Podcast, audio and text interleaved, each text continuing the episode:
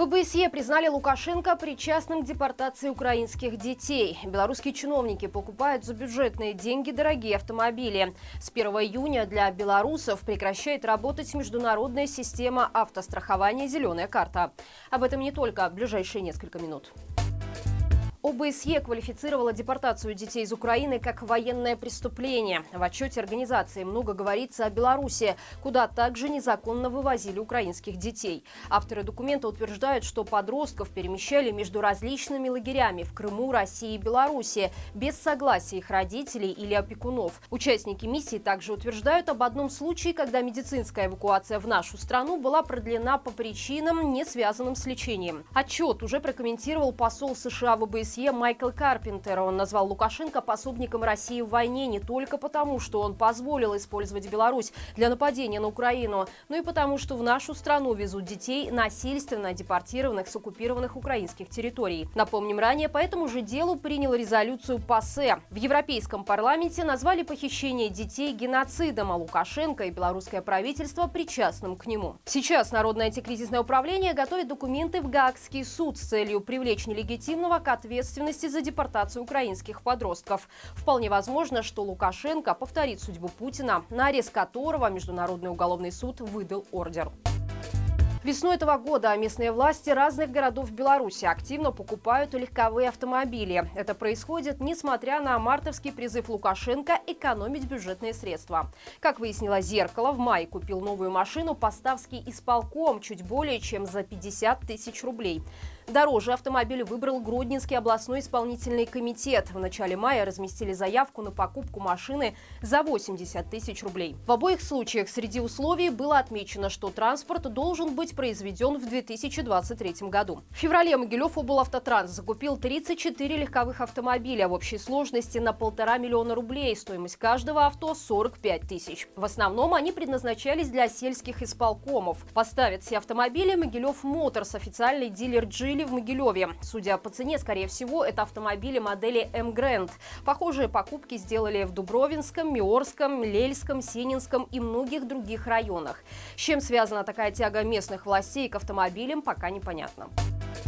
Из Беларуси уехало около 1% населения, а экономика погружается в стагнацию. Такой вывод сделали эксперты независимого исследовательского центра «Бюрок» в бюллетене «Мониторинг экономики Беларуси», в котором отмечаются важнейшие тенденции в государстве. По итогам апреля специалисты определили три кризисных направления. В первую очередь это продолжающийся отток населения из страны. За последние два года из Беларуси выехало более 100 тысяч человек или 1% населения. При этом о готовности уехать заявляют более более 2% опрошенных граждан. К политическим причинам эмиграции добавляются экономические. В частности, страна теряет малый и микробизнес. По оценке экспертов, в течение трех-четырех лет из Беларуси могут уйти до четверти малых и средних предприятий.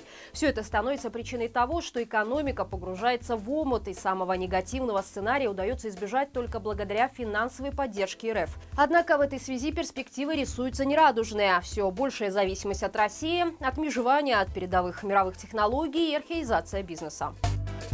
С 1 июня в Беларуси прекращает работать международная система автострахования «Зеленая карта». Однако местные компании отказываются оформлять полисы уже с 17 мая. Причиной того, что страховки превратятся в тыкву, стали санкции, введенные после начала войны в Украине. Из-за этого два десятка государств прекратили сотрудничество с Беларусью по системе «Зеленая карта». Таким образом, автовладельцы, у которых есть полисы длительного срока, не смогут пользоваться ими с полуночи 31 мая.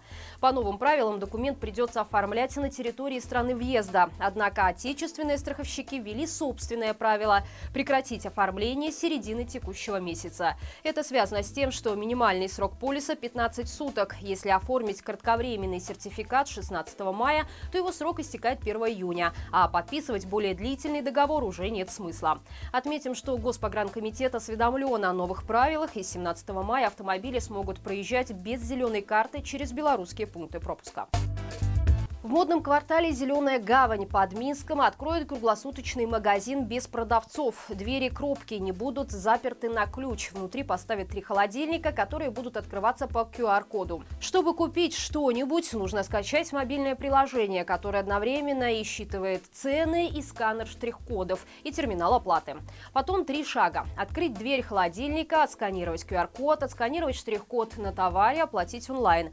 Для порядка в помещении установят камеры видеонаблюдения наблюдения. Продавать будут колбасные изделия, молочные и кисломолочные продукты, замороженные полуфабрикаты, бакалею, кондитерские изделия и напитки. Запасы продуктов будут пополняться несколько раз в неделю. Магазин может открыться уже в июне.